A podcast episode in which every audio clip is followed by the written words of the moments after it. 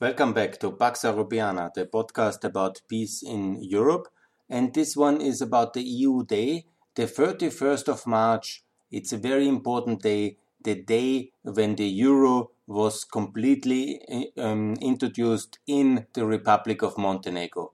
By then, even Montenegro was not uh, even independent, but it has the wisdom to choose first the mark in 99, the German mark, and then to transfer directly without any other consideration towards uh, the euro. And this was uh, finished by the 31st of March 2002. And then from that moment onwards, that country, which only gained independence in 2006 and then in 2017 became NATO member, had already the euro from the start. And is that not a wonderful role model for Ukraine, Georgia, Moldova, and for all the other pro European countries? Absolutely. That's what I call since years uh, the Montenegro model, the prior Euroization unilateral, but with support, of course, and with consent of the European monetary authorities. But this is the much better model. And see how successful Montenegro is. It's of course also because of pro-Western orientation, because of NATO membership, because of the beautiful location, the great opportunities, but it's the euro which matters so much for tourism, for investment, for domestic development, for clarity, for no devaluations compared with the dinar and its terrible history of devaluations, hyperinflations, constant decline of value, and making the people who have to use it ever poorer. It's a tragedy. It's the oligarchization of countries when in constant devaluation cycles, the, most of the people uh, get poor and stay poor. They live on a kind of quicksand of a weak currency and uh, the um, um, elite is living in great opportunities, manipulating the currency and living from the export results, which is not shared with the people, but only these export uh, revenues are basically going to the few who control these assets, mostly because of some uh, insider trading in uh, high inflation, high um, uh, deflation, often de deflated currency, very difficult to have a, a, reasonable understanding what a fair price is, because everything is constantly changing. And this is the reality of Yugoslavia since uh, the beginning, but worst it started in 64 and then constantly going into crisis, especially after Tito's uh, death in 80 and then constantly downhill with the biggest money printer of all. Obviously, that's Milosevic. Because he was not only a genocidal aggressor, but he was also a constant uh, money uh, aggressor. His war on all other republics by a fiscal war, basically, by um, uh, printing the money as much as he needed, no limits, and financing his wars with that. He had, of course, the defense industry. He could um, pay this internal system quite well. But for the rest of the people, and obviously all the republics uh, who anyhow then left, it was absolutely disaster. And I have already mentioned the hyperinflation with this 5 billion um, uh, dinar uh, sign. And even when in 94 there came the next um, uh, new currency, the new dinar, it was again starting with one to one to the German mark. And it then later, like the Bosnian, it's always a good comparison. I made a small mistake or confusion the last time I talked about the Kosovo Euroization. Uh, remember in 94 it was one to one to the mark, the Bosnian mark, the mark, and the Serbian dinar. And now it's uh, 60 uh, dinars to the Bosnian mark and 120 uh, dinars to the euro. That's the correct uh, uh, version. And the Macedonian dinar, just to give you a relation, is constantly pegged at 60 to the euro. So that was also in the meantime before 2008 the situation of the Serbian dinar. So even in the relative terms of 94, when the hyperinflation uh, was the first one was finished, then uh, to, to, to this day, it was two major devaluation phases which the Serbian dinar has undergone. And it's quite logically that the people of Montenegro and also of Kosovo had enough of such a terrible currency. But of course, it was not only that the currency was bad, but also Montenegro has basically opted out of the currency system after the loss of the Kosovo War, uh, the Serbian loss of the Kosovo War, and NATO defeating Serbia in that war. In that war, in that war already, uh, Kosovo, uh, so Montenegro uh, wanted not to take part because it was the state union. There were some uh, uh, assets uh, of the um, federal authorities and the federal army still in Montenegro. There was also some fighting in Montenegro. But in general, since the 97 confrontation between Bulatovic and uh, Djukanovic, that's the two contenders, Bulatovic being the Milosevic ally, and Djukanovic then understanding already after more or less the uh, disaster of the Bosnian War and under the, I think also he gradually understood that Milosevic is declining. He understood as well, and it was explained to him as well, I think, uh, by the Western uh, states and the Western powers, that there is an alternative and they shouldn't commit for the next genocidal adventure or he will be taking responsibility and accountable as well. He understood that and he didn't take part. And he is today a um, serious European statesman who led his country into NATO. And he, I think so, will also lead his country into the European Union. And this cannot be said about Milosevic, uh, the evil genocidal dictator who died uh, in 2004 in Den Haag as a criminal. And there's the difference. And this was not so clear because Montenegrins have been still fighting, especially in the war for Dubrovnik, it was a lot of Montenegrinians who were fighting in that war in 91 and 92. That also has to be said. And there was a lot of uh, prisoners from Croatia in uh, Morinj, in the prisoners of war camp. And a lot of atrocities were committed. That's also one of the truths. And also in the Bosnian War, Montenegro was part of that state union, which uh, was, of course, on the side of the Bosnian Serbs and a lot of Montenegrinians also have fought there. But you know, gradually Montenegro has learned, and it's one of these examples where also um, improvement can happen. It's not automatically that countries stay on the evil side. Countries can decide their future and also improve, learn and adopt and join the free world. Montenegro, a great example for that and it came all to a culmination and to a physical um, um, kind of expression after the lost war for Serbia and Montenegro. At that time, they were still united. Mm, they wanted to opt out of this currency union because continuing with the um, dinar was, of course, meaning that also Montenegrin taxpayers will have to pay for the costs of the war. And also the control of the monetary system uh, by Belgrade was a big, big issue also.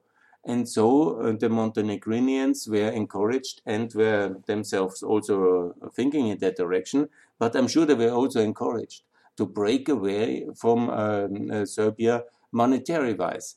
That happened in November 99.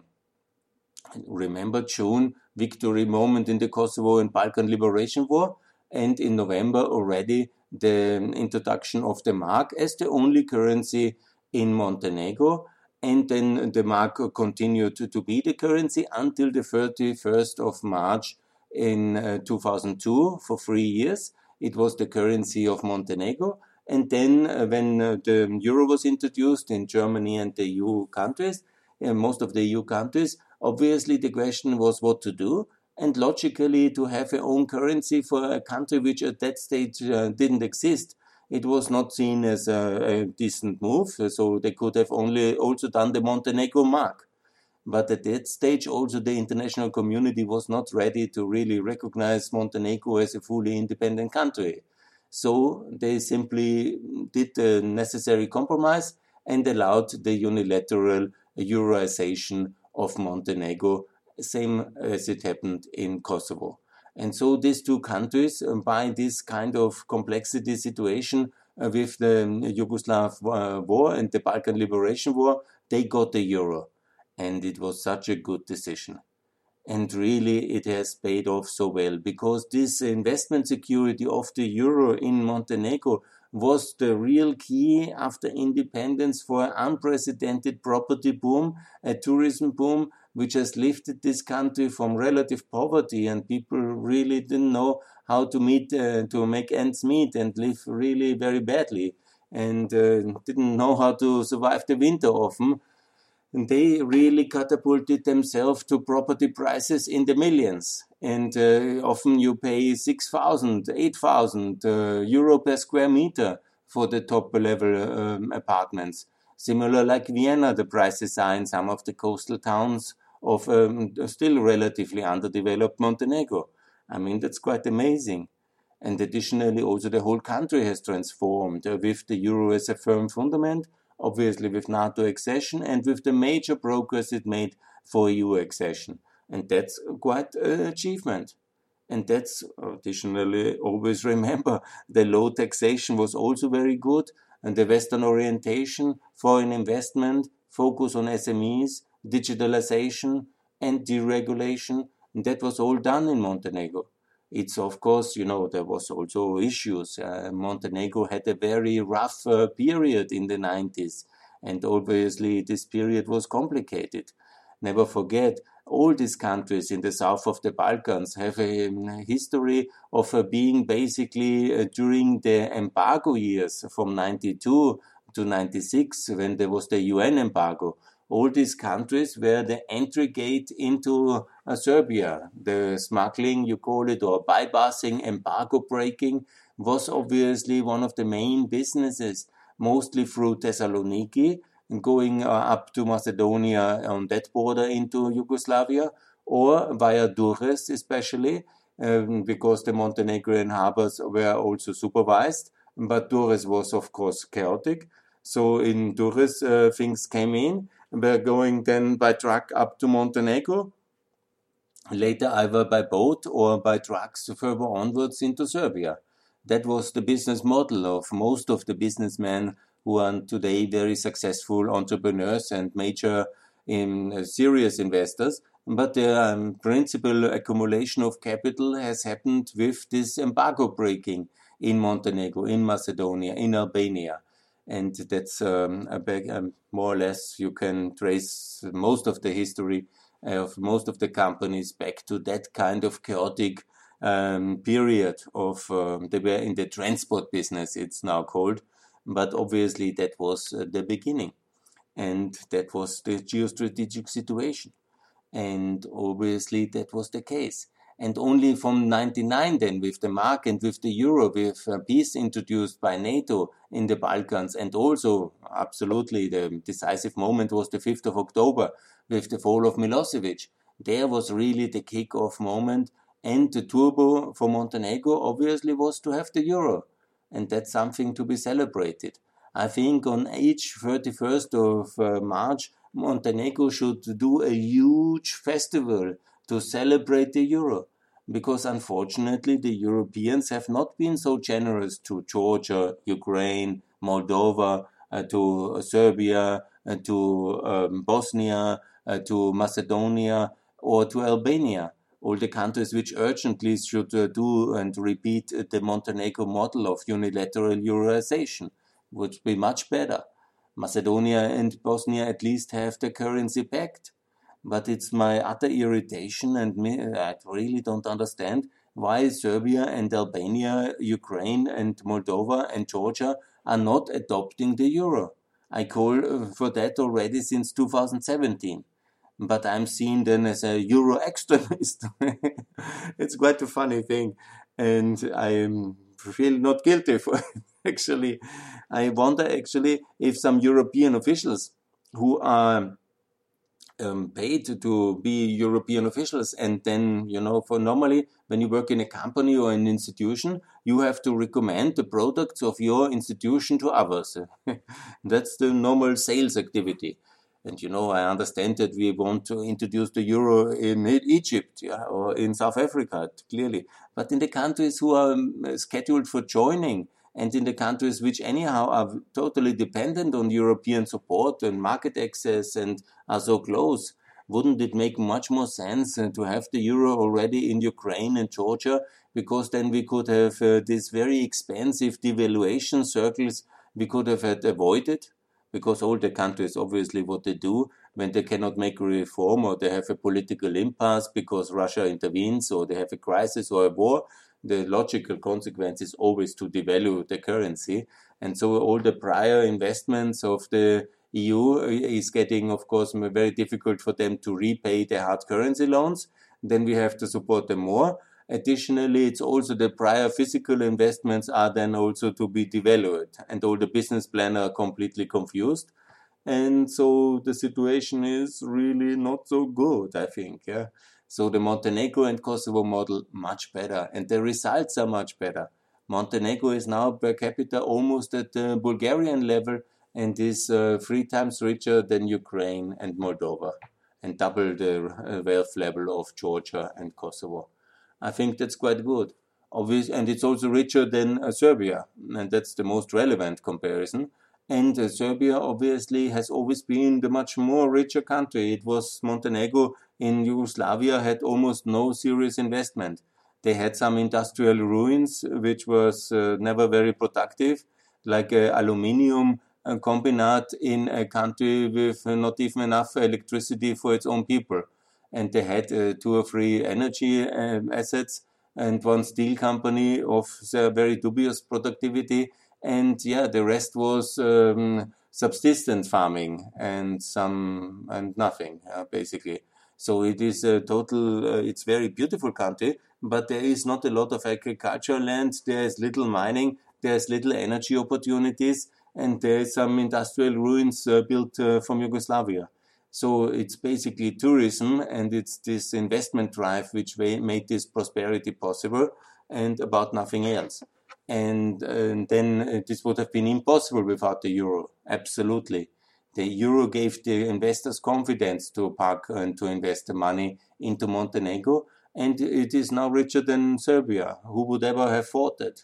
Because Serbia, obviously, the flat plains around uh, in the north, Vojvodina and uh, Belgrade, and that's the industrial heartland and the agricultural heartland of uh, Serbia. That's the real rich areas, and also the southern industrial belt around Kragujevac and these places where the real most of the defense and the automotive industry of Serbia is based. This is normally the rich part of the Balkans, but it has turned out differently because of good policy in Montenegro, bad policy in Serbia.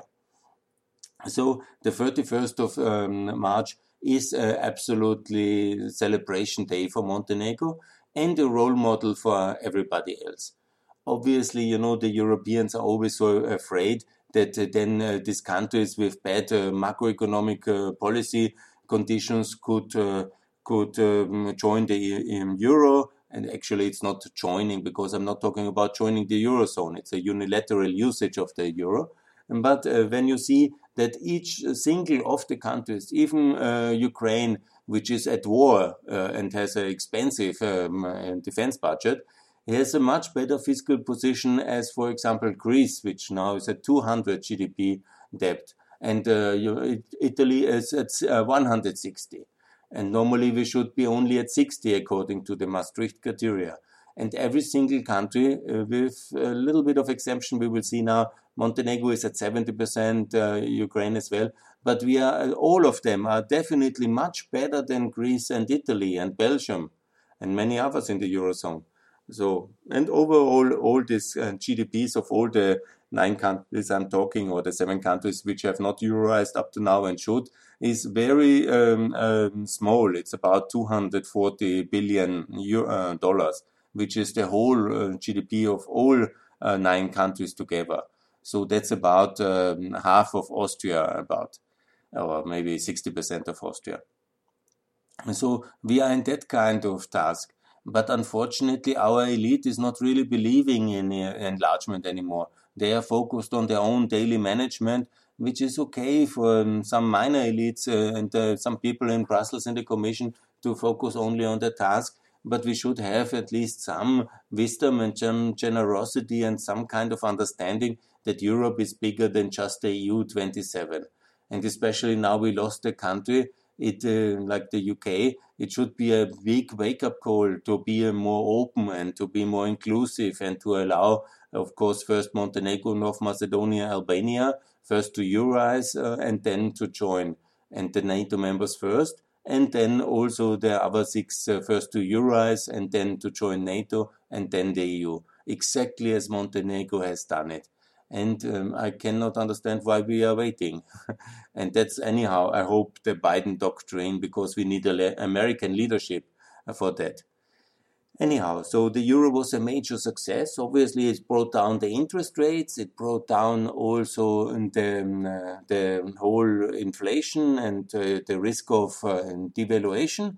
And it has also clearly been very beneficial for the tourism industry, for the financial market stability, for the transparency and accountability of the financial market in Montenegro, and so on and so on. So I, Montenegro is today already implementing the fifth money anti-money laundering directive of the EU, and so on and so on. This is all going ahead because uh, then obviously EU accession is accelerated and the whole regulatory alignment. So let me think what could speak against the euro anywhere. Hmm, I don't know. and I was thinking now for years about it. Actually, when I worked in Kosovo, it was so normal that I only, when I came to Monte- uh, to Ukraine, uh, because also Macedonian is packed, and also Bulgaria, and also uh, it was um, Bosnia, and just in Albania it was annoying to have the, the lek. But then in Ukraine, I saw the misery of so many people when I was at these uh, consultation rounds with the stakeholders. And it was always like this, you know, first you do your discussions and your presentations, and then it's questions of the audience. And each and every time I had these events, it was always the question like this, yeah. I have invested in this business. I had money at the bank. I was quite successful. Then came the devaluation, the banking crisis, the inflation, and I lost everything. What can I do? And what you tell as European expert then to the SMEs of a country where they had uh, faced such terrible kind of currency manipulation, high inflation, hyperinflation, devaluation, and everything was breaking down, and all their entrepreneurial success and their savings have evaporated with bad currency policy. I mean, what do you tell them? Yeah, my answer is I tell them the Montenegro model, and I say that this is much better and if there would have been wisdom in 2015 or in, in Ukraine or in 2004 in Georgia, and they would have, or in 2011 in Moldova, in 2012 in Moldova, in 2018 in Moldova, or today, they would have done the Euroization already. But unfortunately, as we are in Europe, uh, always in the Napoleonic uh, uh, statement about the Austrian-Hungarian monarchy, in that one we are quite similar. Always too slow always too late and always fighting the last crisis. Uh, napoleon talked about battles but it's what we do basically. But we have the instruments we have the tools we have all these wonderful uh, successful mechanisms but unfortunately we don't have the unity we don't have the courage and we don't have the political will. And i think we have to really call president biden again. Please help us Please help Europe to be more united. And please help Europe to unite by the euro. And if the Frankfurt Central Bank or the Brussels authorities really have no understanding, please ask the Federal Reserve to bring the euros for the euroization. And we will celebrate one euroization after the other. And that will be the, uh, the accelerator towards EU membership and NATO membership, as it was in Montenegro, as it was in Kosovo, and by the way, the euro from the start was a political project. Yeah? There were a lot of economists, a lot of things, and clever people worried about the euro and, you know, too early, too late, you know, not complete enough, not enough fiscal authority behind it, not enough fiscal unification we have to do first. It was always a union, a political tool of political unification first, and the currency as a tool for unification from the start from Maastricht onwards, from the Werner Plan onwards, from Helmut Kohl's leadership for a united Europe by the euro. And the same is true today. The same is true today. We need the euro as the kind of forward tool because political um, unification is, of course, uh, always a bit of an issue. But the euro makes sure that we uh, can speed up at least the uh, monetary unification and we can avoid then to have the problem like we have it now with uh, Hungary and with Poland and Czech Republic, where they make fun of our instruments and do their kind of funny monetary politics and uh, steal from the people, especially the Hungarians, by currency manipulation, and we can do so little about it. So also a sign for that uh, shouldn't never to be repeated. So with the Hungarians, we are now stuck until Orban is there. But the situation is all the others who want to join first to the euro and then we talk about membership. Because then uh, to have, have this kind of scenario of Hungary, it's outrageous. It's outrageous that we cannot do anymore. So first uh, the euro, much better for the people, and so we cannot be blackmailed uh, by the political elites later saying, "Oh, I don't like the euro; it has not been so good," or something. So, and that is what I call for, and that's what is the Montenegro model. And please, anywhere where you are, it's the best way to have um, good, uh, stable currency. If you're listening in other parts of the world, it's possible uh, better to have uh, the peg to the dollar in Asia or in uh, America. But anywhere else, it's um, very good to back to the euro. The euro is also the lead currency in Africa with over 15 countries backing their currency to the euro. And it is absolutely the one big currency in Europe. We shouldn't have 26 currencies. It's enough to have one currency in the European Union as well. And all in all, I think in Europe we can do with five, six currency, not with 26. That's absolutely uh, wrong to have so many currencies. The Montenegro model is the day to celebrate every 31st of March. And congratulations, Montenegro. And please join very fast. In 2024, we have the European Parliament elections, and I want to see Montenegrin parliamentarians in Brussels at that election. And you have it well deserved. You are ready for that. And please always work very closely with the Americans to identify the blockers, the rejectors, the ones who want to stop you in Paris mainly and with that one has to be tackled by the Americans, obviously. But everybody else, I think, will be welcoming and celebrating one more country to join, and please best to take Albania and North Macedonia along. And that's the way for European unity if we have courage, and we should have that. And now with Biden, I think the times will be much better, and I'm optimistic that we will be 30 countries in 2024 and that will be amazing. Celebrate Montenegro and visit it after Corona. It's a wonderful country and it will, you will enjoy. Thanks a lot for listening.